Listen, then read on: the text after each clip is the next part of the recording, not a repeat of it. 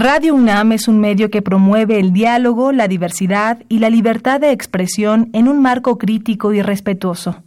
Los comentarios expresados a lo largo de su programación reflejan la opinión de quien los emite, mas no de la radiodifusora. Radio UNAM y la Secretaría de Atención a la Comunidad Universitaria a través de la Dirección General de Atención a la Salud presentan Confesiones y confusiones. Un espacio de salud para los jóvenes.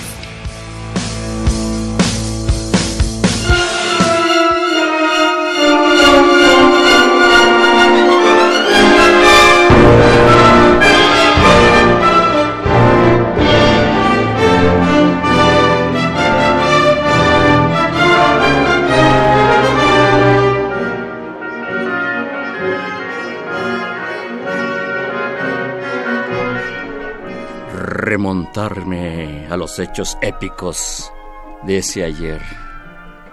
Aquellos tropiezos, aquellas oportunidades para convertirme o sentirme tal vez un héroe. Esa palabra se me desfigura y las letras se resbalan quedando como simples manchas en el papel.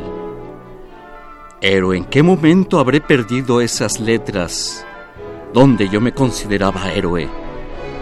Tendría que regresar al pasado. Sí, viajar. Viajar.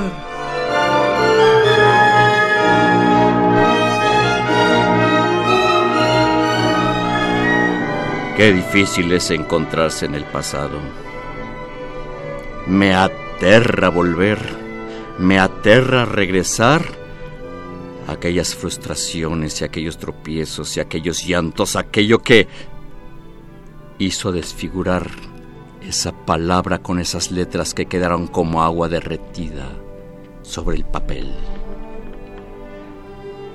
Regreso al pasado y ¿cómo? ¿Cómo podrá ser posible ser rescatado? Eso es lo que pediría mi ser. ¿Me voy al pasado o no me voy al pasado?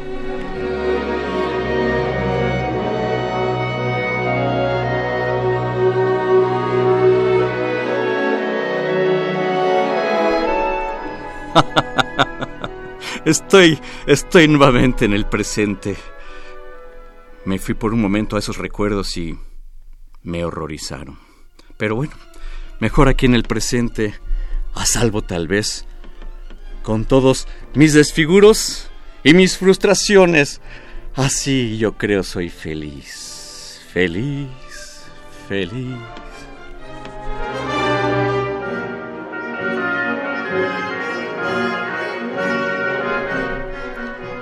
Confesiones y confusiones, ¿cómo les va? Qué gusto saludarles. Muchas gracias por permitirnos arribar hasta el mismo lugar donde ustedes se encuentran. Soy Guillermo Carballido en compañía de Fernanda Martínez. ¿Qué tal, doctor? ¿Qué tal a todos nuestros radioescuchas? Gracias por acompañarnos una semana más en Confesiones y Confusiones.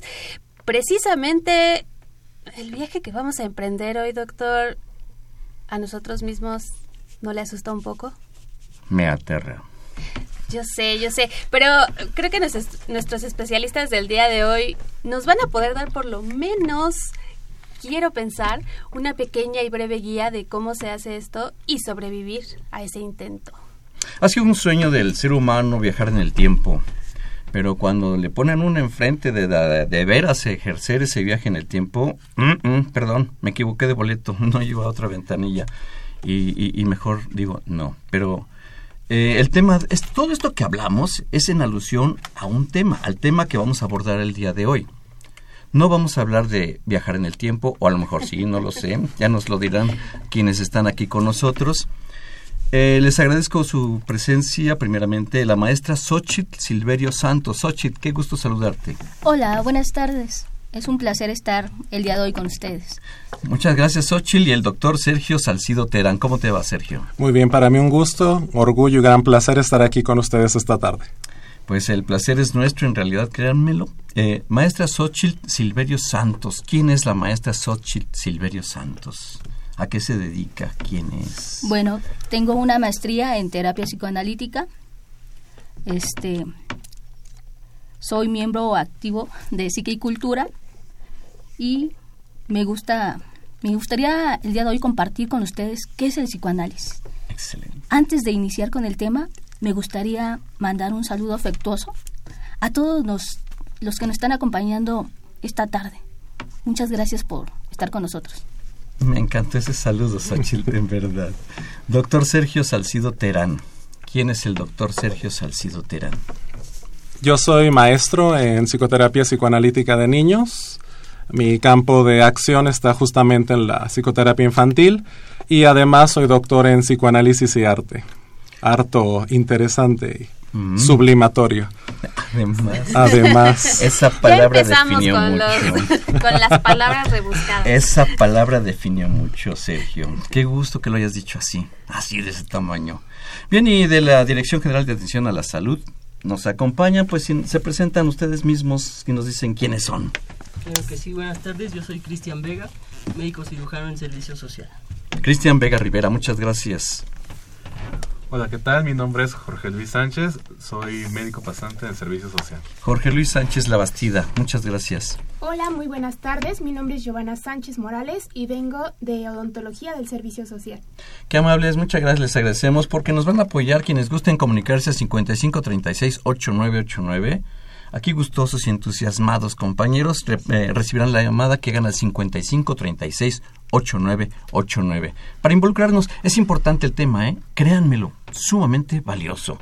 Muchas gracias. Pues bueno, pues Xochitl, Sergio, tú lo dijiste Xochitl, el tema. Vamos a abordar algo que se llama psicoanálisis, que yo lo tengo muy conocido porque lo he visto en muchos libros que dicen psicoanálisis de Freud, psicoanálisis de Fromm, psicoanálisis de Jung, psicoanálisis, terapia psicoanalítica, luego estudios quien desea estudiar psicoanálisis, vaya. Pero no sé qué es el psicoanálisis y nos, podrías, eh, nos podrían ubicar ustedes. Claro que sí. Xochitl. Parece que el psicoanálisis es por todos escuchados, pero no, no muy bien conocidos. El psicoanálisis es una corriente de la psicología. Es una terapia para enfrentar los problemas anímicos con los que vivimos hoy en día.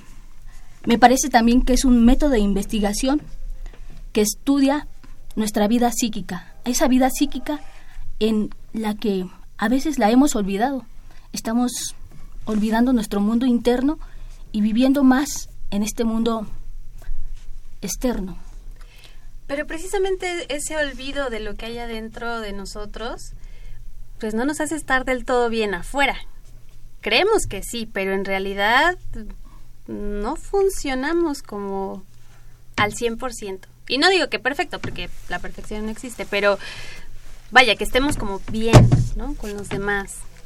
Yo mencioné mundo, bueno, mencionaste el mundo externo. Yo mencioné el inicio, el presente. Y también mencioné el pasado. ¿Ese pasado es el no mundo externo, acaso? El pasado. ¿No tiene que ver esto con el psicoanálisis? Sí, de hecho todo lo que mencionaste tiene que ver con el psicoanálisis. El psicoanálisis es lo que vivimos como este todo lo que nos ocurre en este momento tiene que ver con nuestro pasado. El psicoanálisis se basa en procesos psíquicos en nuestro mundo interno, eso que llamamos inconsciente, que no pasa a la conciencia, pero que está muy, muy presente en todas las decisiones que llevamos a cabo todos los días. Es importante darle este, esta importancia a, esta, a este mundo inconsciente que nos atañe a todos. retomando lo que decías al inicio, ¿no? Sergio. El tema del viaje, pues en efecto, el psicoanálisis nos lleva un viaje, ¿no? Un viaje harto interesante donde regresamos a la infancia todo el tiempo. Me permitiré regresar en esto que planteabas, porque hablar de psicoanálisis esta tarde es hablar de un método, de una técnica, de una ética. Este movimiento es aquel que el maestro Sigmund Freud estableció, En función de que de la escucha del paciente. En este tema histórico, Ana O, una de las grandes, famosas pacientes del maestro, se encarga de puntualizar en, un, el consultorio, en aquel diván, ella estaba cansada de escuchar, ¿no? Estaba cansada de escuchar bajo el tema médico. Y entonces detiene en alguna sesión al maestro Freud y le dice, alto, escúchame. Entonces, pide ser ella quien hable, le cede a Freud la posibilidad de que este método, técnica y ética tomara rumbo, escuchar al paciente en asociación libre, que devenga, como bien dice la maestra Xochitl, que devenga lo inconsciente, que se haga presente, que venga a lo consciente. Ahí es el rescate de ese pasado donde todo el tiempo regresamos, reitero, a lo infantil. Una sesión en psicoanálisis, quizá me adelanto al tema técnico, nos lleva a eso todo el tiempo. El paciente viene, sí, viviendo una realidad, dice Freud, hay dos, la realidad material, que es lo tangible, la realidad psíquica, que es la que acontece en nuestro inconsciente. Pero al final hacemos cada sesión, cada paciente que llega al diván lo acompañamos nosotros en ese viaje al pasado. ¿El paciente habla o ustedes le preguntan? El paciente habla. ¿No le preguntan? Nosotros desde psicoanálisis puntualizamos, esclarecemos, interpretamos. El paciente es el que va llevando el rumbo de la de la terapia, de la psicoterapia psicoanalítica. Yo alguna vez estuve frente a un psicoanalista me puse enfrente, no me dijo nada, nada, me, cansó, me, me, dio temor, me incomodó, esa es la palabra, me incomodó, no dijo nada. Yo tuve que hablar porque dije, ¿cómo vamos a estar en silencio aquí una hora? Justamente. Justamente como lo mencionas, este, creo que de eso trata el psicoanálisis, de que el paciente hable. Esa es nuestra primera herramienta en el psicoanálisis, la palabra. Como tú lo mencionas, te quedaste impactado al ver que el analista no te dirigía ninguna palabra. Puede ser parte de una técnica lo que utilizó este analista para hacerte hablar, porque a través de la palabra hacemos esta descarga de nuestro mundo pulsional. Son las palabras las que nos ayudan a descargar estas emociones que están en el inconsciente y que a veces permanecen ahí porque no nos atrevemos a hablarlas. Entonces, me parece que el analista que te tocó empleó una técnica para lograr introducir la palabra en la sesión. A mí aquí me genera mucha curiosidad, porque si bien a través de la palabra, si vamos como sacando, digamos, eh, todas estas situaciones inconscientes, ¿qué hace el psicoanálisis que nos lleva a replantearlas o a manejarlas, trabajarlas? ¿Qué sucede? Es decir, con el habla las sacamos, las exteriorizamos. ¿Y luego? El tema ahí, que me parece importante en función de lo que traes, es pensar en esta técnica, en este método psicoanalítico, dos vertientes, dos aristas, dos coordenadas, que son la mirada y la voz. La mirada, si nos regresamos al tema de quienes trabajamos con niños, la mirada se vuelve articuladora del psiquismo del niño. ¿no? La madre mira al niño cuando lo tiene en sus brazos, se juegan elementos del deseo, y entonces ese paciente que llega al diván o que llega a las entrevistas preliminares y tenemos frente a frente, necesita ser mirado. Muchas veces, las muchas, no ha sido mirado. ¿Por quién? Por la madre. Entonces nosotros nos convertimos y hacemos esa relación dialéctica donde entonces yo te regreso la mirada. En la medida en que entra la mirada, hablarás. Y en el camino andaremos, dicen por ahí, ¿no? Tendremos sí que replantear. El tema con el psicoanálisis, a diferencia de otras psicoterapias, es que lo nuestro no es directivo. Nosotros tenemos un tema que se pone mucho en juego, que se discute mucho, que es la cura. La cura que tiene que ver con la locura, en donde nosotros jugamos desde, ¿no? me pondré en este tema del arte que decíamos hace rato, el curador de un museo se dedica justamente a eso, cuida las obras. Y la obra que tenemos frente o al lado de nosotros en un diván, pues es la obra más hermosa, el inconsciente de nuestros pacientes. Entonces nosotros hacemos ese trabajo de cura, de cuidar. De cuidar. Esa palabra como que me da escosor. ¿Por qué? Ustedes, yo cuando acudo, yo, acudo contigo, soy paciente, ¿me vas a cuidar? ¿Qué es lo que cuidaré? Pues eh, mis pasos subsecuentes, subsiguientes. Correcto. Ah. Estoy tratando de entender esta mecánica porque presumo mi ignorancia. bueno, psicoanálisis, derivado de psico, mente, análisis, análisis de la mente. Estamos en confesiones y confusiones, no dejen de comunicarse. Estamos en los controles técnicos con Crescencio Suárez Blancas. Muchas gracias, Crescencio. Y un buen amigo, Jesús Luis Montaño, como siempre, en esa familiar, familiar amistad. Y pues vamos a hacer una pausa y regresamos.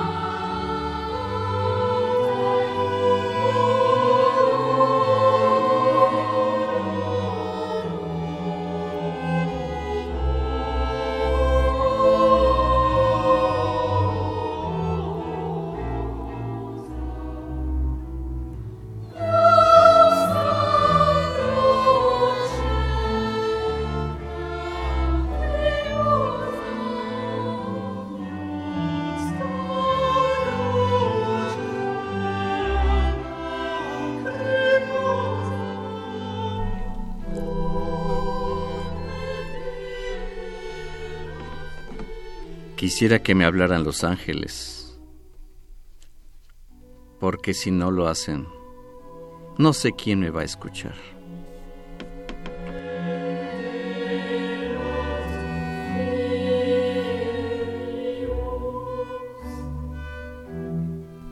Confesiones y confusiones. Muchas gracias. Están con nosotros la maestra Xochitl Silverio Santos y el doctor Sergio Salcido Terán en el tema psicoanálisis. Y ya antes de este primer corte definíamos a grandes rasgos, muy grandes rasgos, tal cual que es el psicoanálisis. Pero a mí me llama la atención o me gustaría que nos platicaran más en qué consiste, cómo se realiza, qué se trabaja y cómo se trabaja, como profundizar más. Y esto se los pregunto porque, eh, bueno, en mi caso he tomado otras terapias, la cognitivo-conductual, por ejemplo. Y bueno, ahí sí es como de frente y y te dicen casi casi qué hacer. Y ustedes me están hablando de que ni nos van a ver, ni nos van a decir qué hacer. Entonces, ¿cómo vamos a solucionar a través del psicoanálisis? Bueno, me parece... Maestra Xochitl Silverio Santos. Una pregunta muy interesante. Y creo que es conveniente definir por qué no somos como una terapia cognitivo-conductual. Las terapias cognitivo-conductual se basan en lo consciente. El psicoanálisis trabaja con los procesos inconscientes. No podemos dejar de trabajar lo inconsciente porque repercute con lo que está pasando en el presente. Nosotros decimos que lo que ocurre en la infancia tiene que ver con lo que estás viviendo en el presente. Por eso, el trabajo de psicoanálisis se basa en los procesos inconscientes, en los que no llegan a la conciencia y por tal motivo no puedes ubicarlos y no cambias esa conducta. Que también lo platicábamos un poco, es, eh, o sea, eh, nos regresamos al pasado, lo tenemos o con ustedes al presente y entonces... Sí, es trabajar con ese proceso que causó algo para que te causara una problemática. Es en el análisis o en la sesión trabajar con ese problema, ver qué sucedió a través de tu trabajo, porque el trabajo en una en un proceso psicoterapéutico o analítico es el paciente. El paciente tiene que ir al pasado, situarse en el evento que le causó algo, tiene que reelaborarlo a partir de lo que él va a traer a la conciencia, trabajarlo, darle otro significado a ese evento, a partir de esa resignificación va a darle otro sentido y va a avanzar en esa problemática. Resignificar su vida. Qué oportunidad tan maravillosa es que podamos lograr hacer esto, resignificar, como lo señalaste, Xochitl, no quedar atorados en ese aquel significado del pasado. Me pareció muy interesante. No dejen de comunicarse 5536-8989. Es la oportunidad para tratar de esclarecer eh, muchos aspectos importantes de esto. El doctor Sergio Salcido Terán quisiera señalar algo. Retomando los procesos inconscientes de los que habla la, la maestra Xochitl, tenemos que, igual, me regreso al pasado, digamos, ¿no?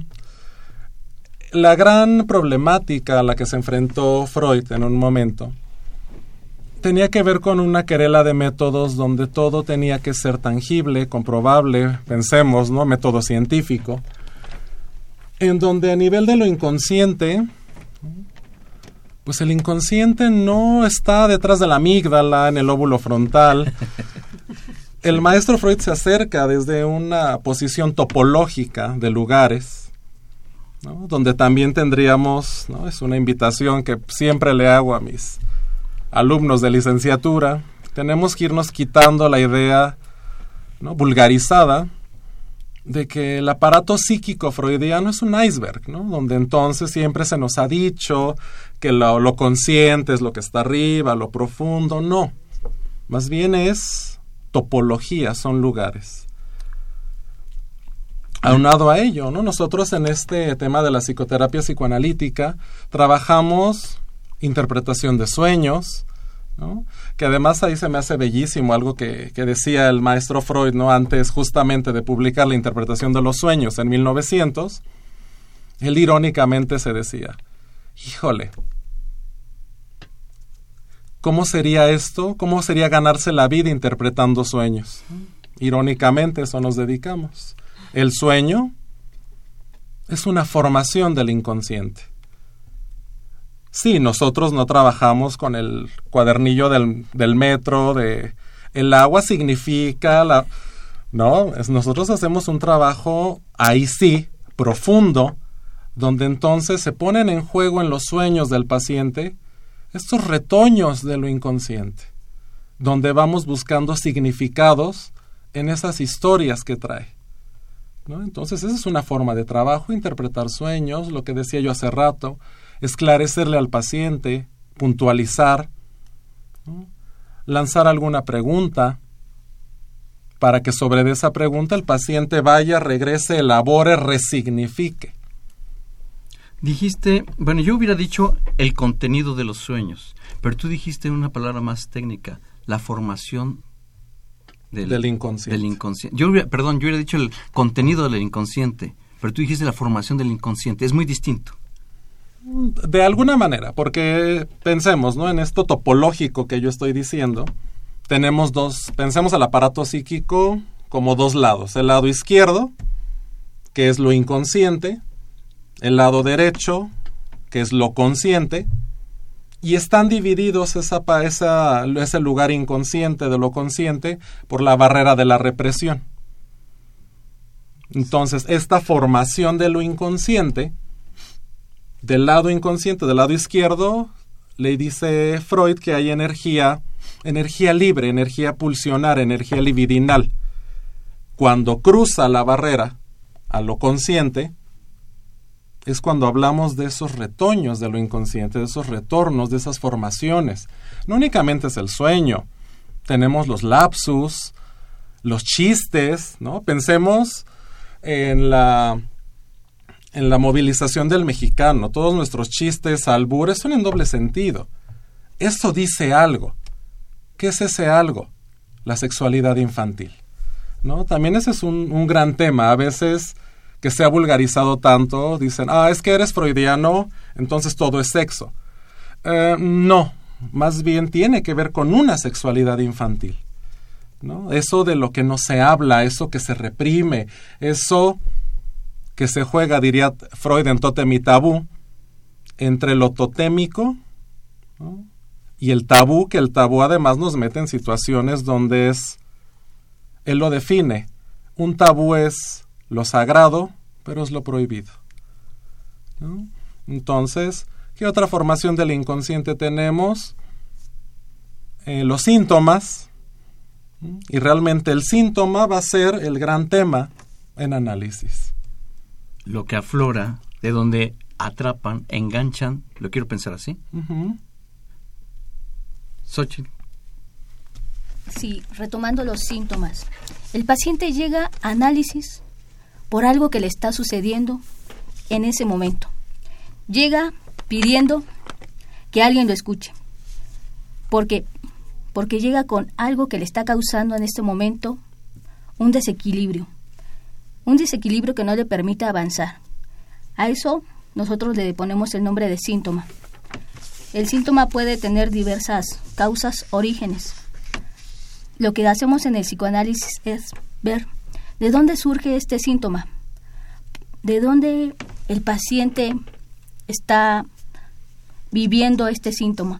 A veces decimos que este síntoma le permite como interactuar en la vida, porque hay síntomas que producen una ganancia secundaria, como podría ser un síntoma pues muy recurrente donde a veces las las mamás este están pues en casa siempre trabajando a través de los deberes y cuidando a los niños, pero en lugar como de apropiarse de estos cuidados, se basan como en situaciones que las hacen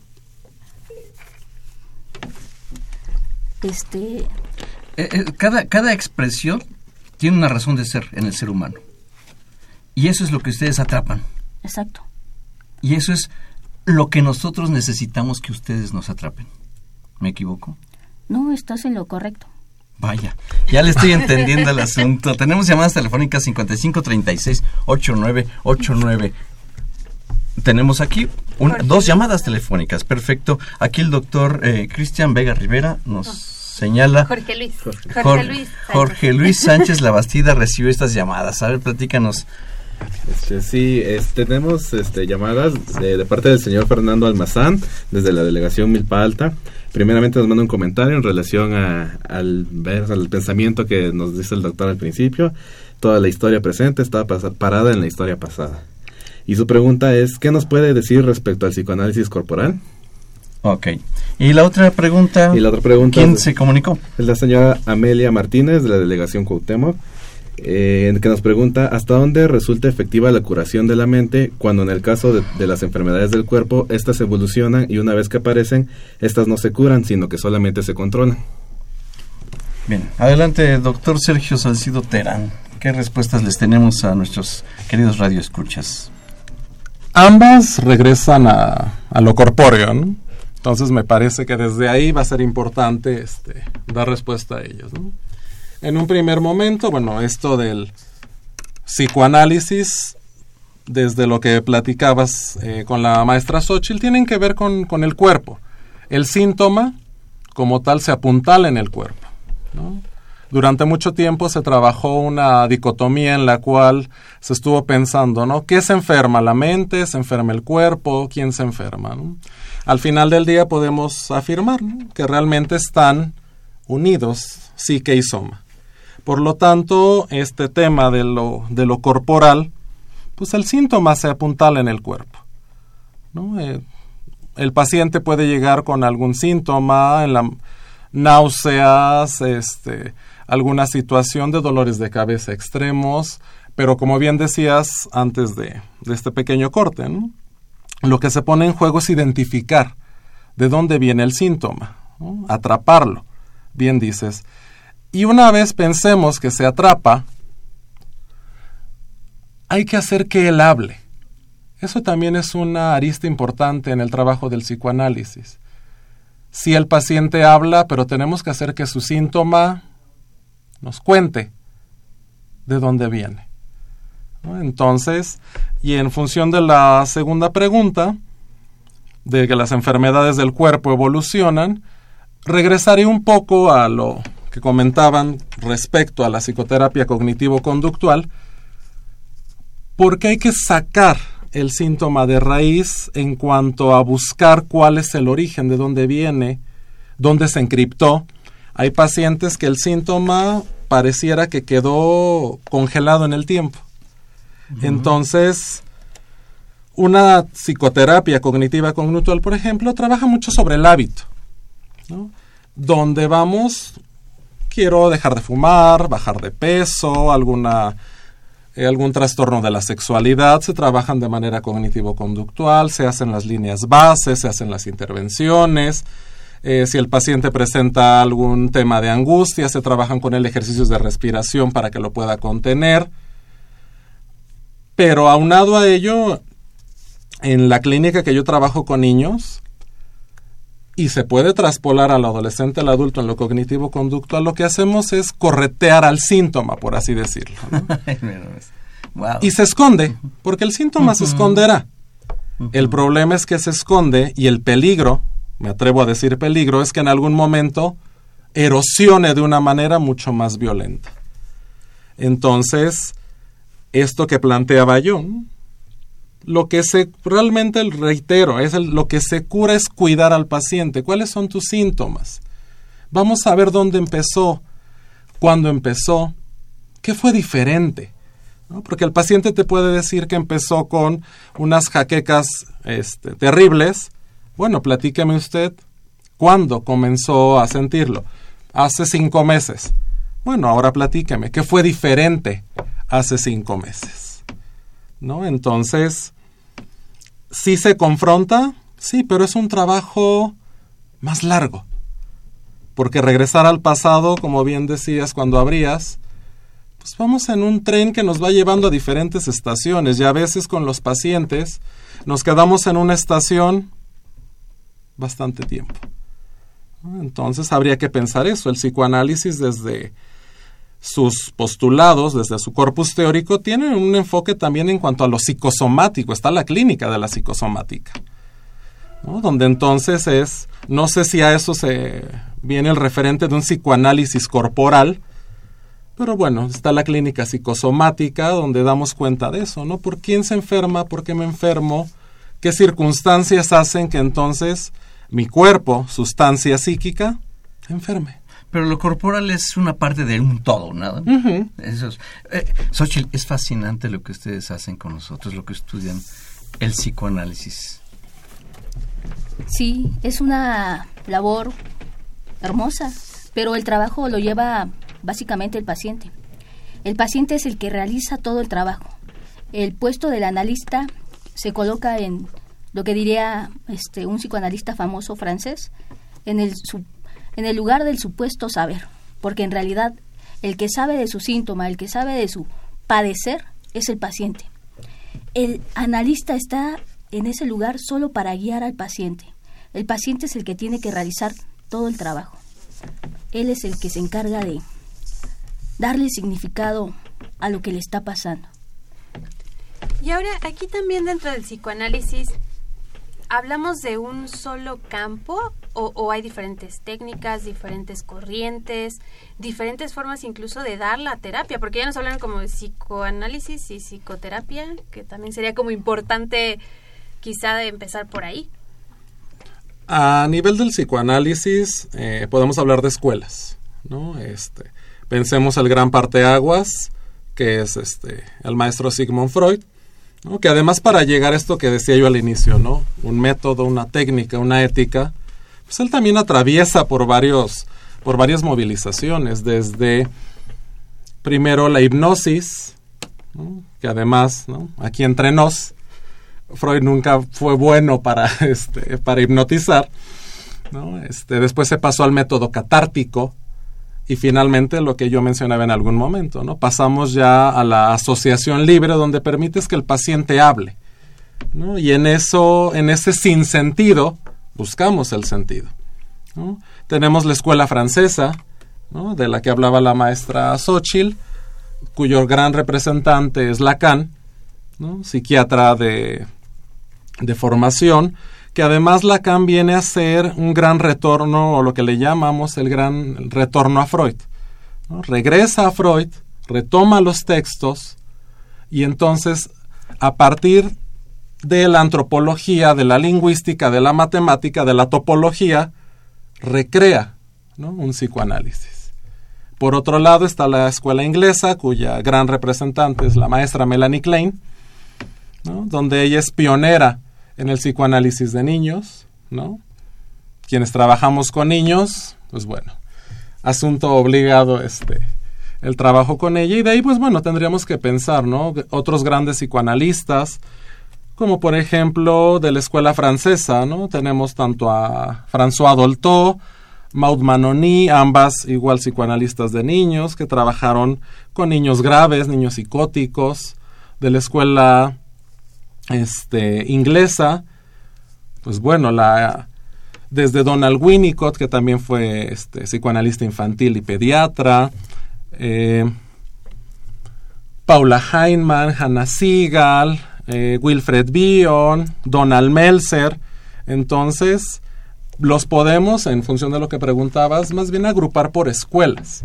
¿no? Las grandes escuelas serían esas tres. Sí, Está también la escuela del psicoanálisis del yo, que comienza Ana Freud, hija del maestro, ella se va hacia los procesos que tienen que ver con el psicoanálisis del yo. ¿no? Entonces, más bien tenemos escuelas y a partir de ahí tenemos técnicas.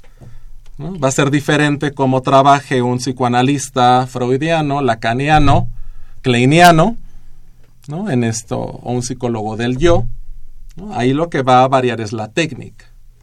Confesiones y confusiones. Una pausa y regresamos.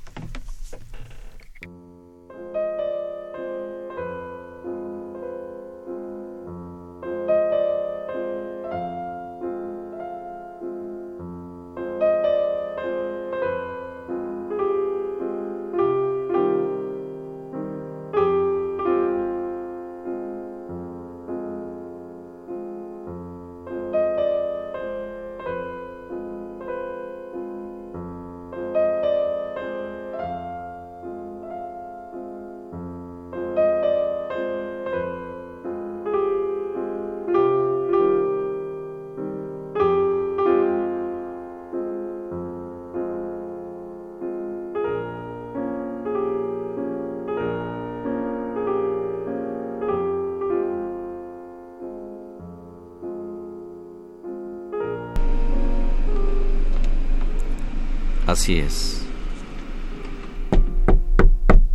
Toco la puerta, o más bien, me han tocado la puerta y voy a abrir. Así es.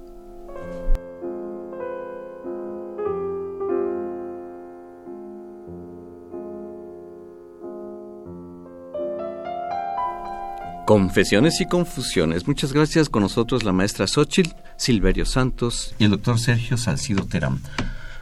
Maestra Xochitl Silverio Santos. Sí. Volviendo nuevamente como a la parte importante del psicoanálisis. Considero que es necesario el acudir, acercarse con, con estos profesionales, porque hay momentos en los que necesitamos hablar. Todos los seres humanos tenemos como esta necesidad de hablar y de que encontremos otro al que le llegue este mensaje. pero no cualquiera puede escuchar el dolor psíquico. Tenemos que acercarnos con un especialista, hablar con alguien que escuche nuestro dolor psíquico, que escuche el sentimiento que a veces está oculto, ese dolor que no puede atravesar la conciencia por represiones. Las represiones son lo que a veces impiden el que estos procesos inconscientes se queden atrapados en el cuerpo como síntomas, como síntomas que no permiten al sujeto avanzar, que se queden estancados ya sea en adicciones, en problemáticas emocionales. Por eso considero que es importante acercarse a un análisis, tener un espacio, porque el psicoanálisis es crear un espacio único en donde uno vaya a ser escuchado. Pero creo que lo más importante del psicoanálisis es que uno se escuche, que uno haga como ese contacto, contacto con nuestra parte interna, que conozcamos nuestra vida psíquica, que a veces nos da miedo saber tenemos en nuestro mundo interno. Por eso a veces preferimos callarlo que hablarlo. Eh, en este sentido, yo también tengo una duda muy rápida. ¿El psicoanálisis es para todos? Sí, yo considero que el psicoanálisis es para todos, pero no todos son para el psicoanálisis. ¿Qué, quiero decir con Muy esto? interesante. ¿Qué quiero decir con esto? A lo que voy es que, pues no, no todos podemos como acercarnos al psicoanálisis porque nos da miedo saber en realidad quiénes somos. El psicoanálisis es cuestionarnos quiénes somos, qué somos, por qué actuamos así. Pero a veces tenemos miedo de saber realmente quiénes somos. Por eso el psicoanálisis no es para todos. El psicoanálisis se genera a través de la demanda, pero la demanda surge del paciente. Este paciente si no tiene como este interés por saber quién es y prefiere vivir con su síntoma porque le ayuda a convivir con estas personas, no va a acudir a un análisis. Entonces es importante el que uno se cuestione y a través de este cuestionamiento surja, surja esta duda que lo haga acercarse a un análisis.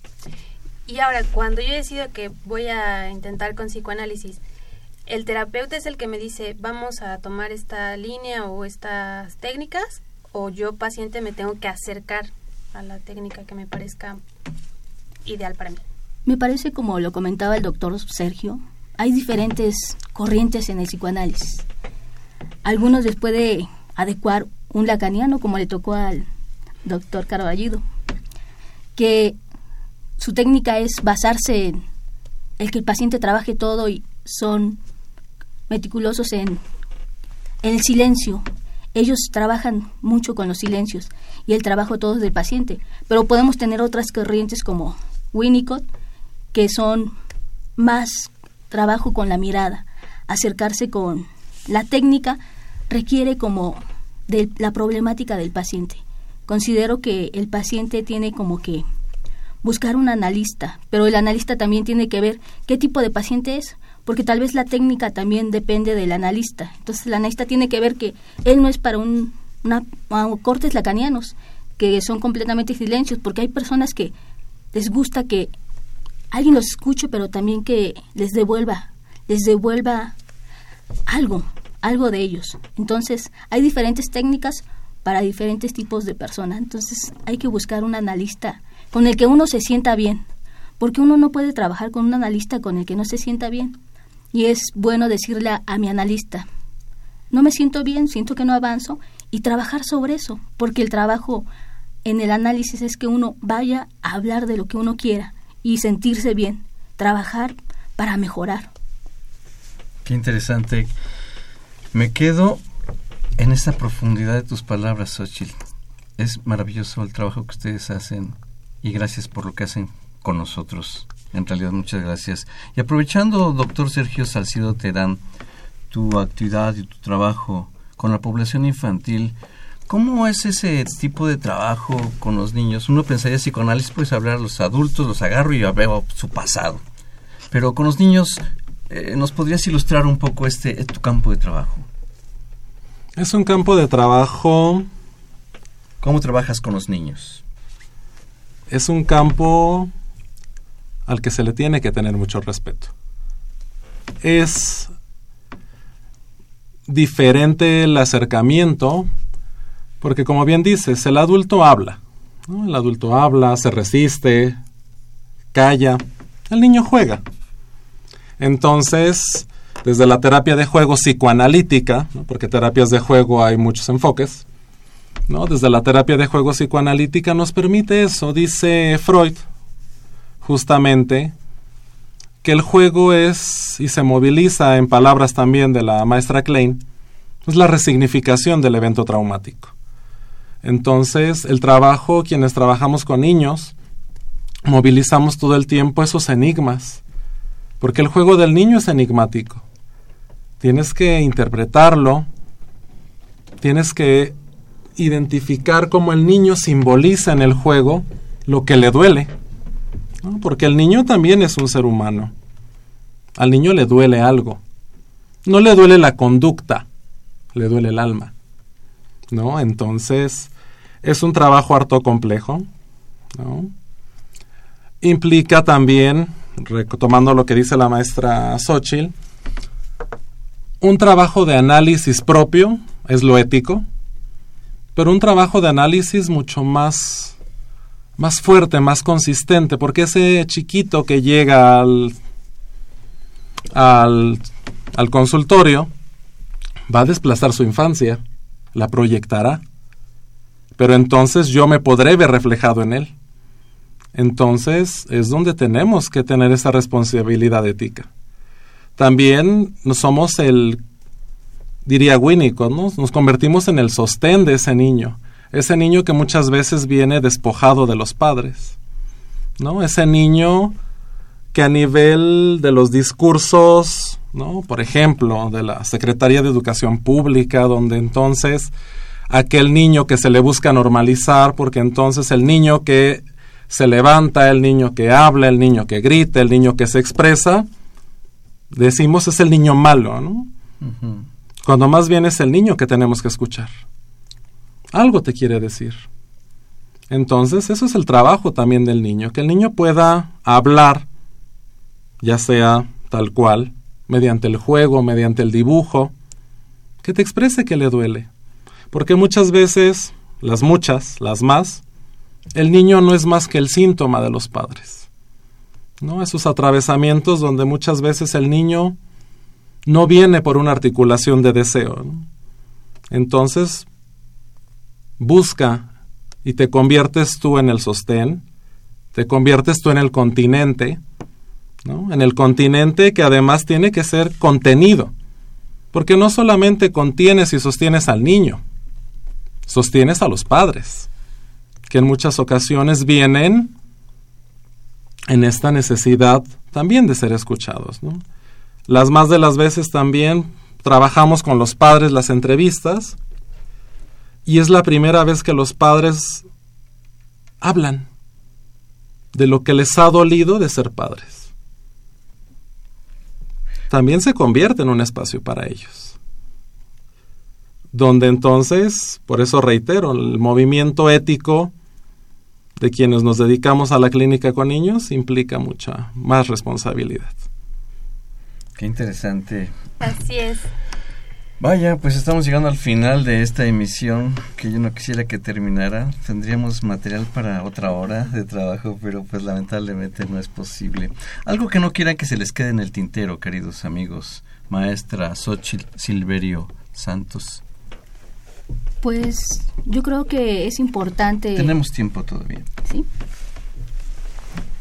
Es importante mencionar, yo creo que nuevamente el creador del psicoanálisis, nuestro querido Freud, creo que partió de esa escucha, de esa escucha de Ana. Ana demandó ser escuchada. Entonces Freud abrió, abrió la puerta al psicoanálisis. Me parece que el psicoanálisis tiene como una de las herramientas importantes la escucha. A veces nosotros estamos solos y estamos hablando con nosotros mismos porque no tenemos a alguien al lado a quien a quién decirle. Por eso es común a veces que nos encontremos solos en la casa, hablando con nosotros mismos, porque en cualquier momento necesitamos esa descarga pulsional, esa descarga que tenemos guardada, que a veces no hay con quién depositarla y la descargamos nosotros mismos. Pero ¿qué pasa? No trabajamos el, el problema. El síntoma sigue, sigue en lo inconsciente. Por eso seguimos como repitiendo las cosas, repitiendo, repitiendo. Por eso es importante ver qué es lo que estamos haciendo, por qué lo estamos haciendo. De aquí la importancia del psicoanálisis, acudir a esa escucha especializada, alguien que nos escuche y nos diga, mejor dicho, nos oriente, porque nosotros no, no dejamos tarea. En realidad, nosotros somos como la guía, la guía, pero el paciente es el que sabe, el que sabe de su síntoma, el que sabe de su dolor, ese dolor psíquico que a veces nos cuesta tanto pues mostrarlo, porque no es tan fácil mostrar un dolor psíquico que está en lo inconsciente, es más fácil mostrar los dolores físicos. Como yo acudo en este momento, así, precisamente a mostrarlo. Doctor Sergio Salcido Terán. Algo que no se quede en el tintero. El psicoanálisis nos invita a dudar todo el tiempo, a cuestionarnos. Y la gran labor, como bien dice la maestra Xochitl, recae en el analizante, pero al final pensemos en las renuncias que tenemos que ir haciendo para poder ir viviendo. Porque volar es soltarse para ser. Gracias, muchas gracias. Muchas gracias, agradezco mucho. ¿Podrías repetir estas últimas palabras, Sergio, por favor? Volar. Ya vas a jugar con mi asociación libre. Volar es soltarse para ser.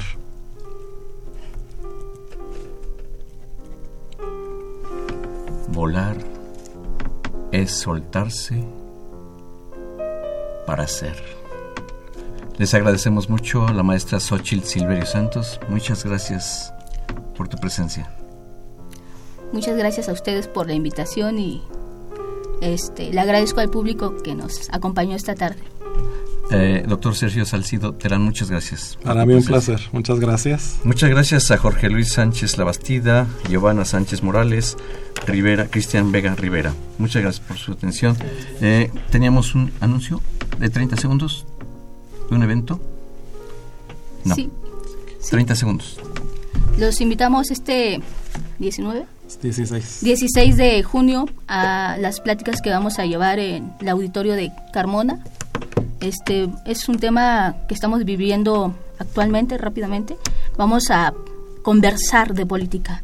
¿Qué está pasando en este momento con la política? Un teléfono donde enterarnos. O en la página de Psique y Cultura. En la página de, de Psique y Cultura está Página- toda la información. Página si gustan, de Psique y Cultura. si gustan acompañarnos, es importante actuar. Muchas gracias. Pues esperemos que este programa haya tenido más dudas, que, que apenas sea como esta entrada al psicoanálisis. Fernanda, muchas gracias. Soy Guillermo Carballido. Controles técnicos, Crescencia Suárez Blancas. Muchas gracias. Hasta el próximo sábado a las 5 de la tarde. Otro programa más de Confesiones y Confusiones. Muchas gracias.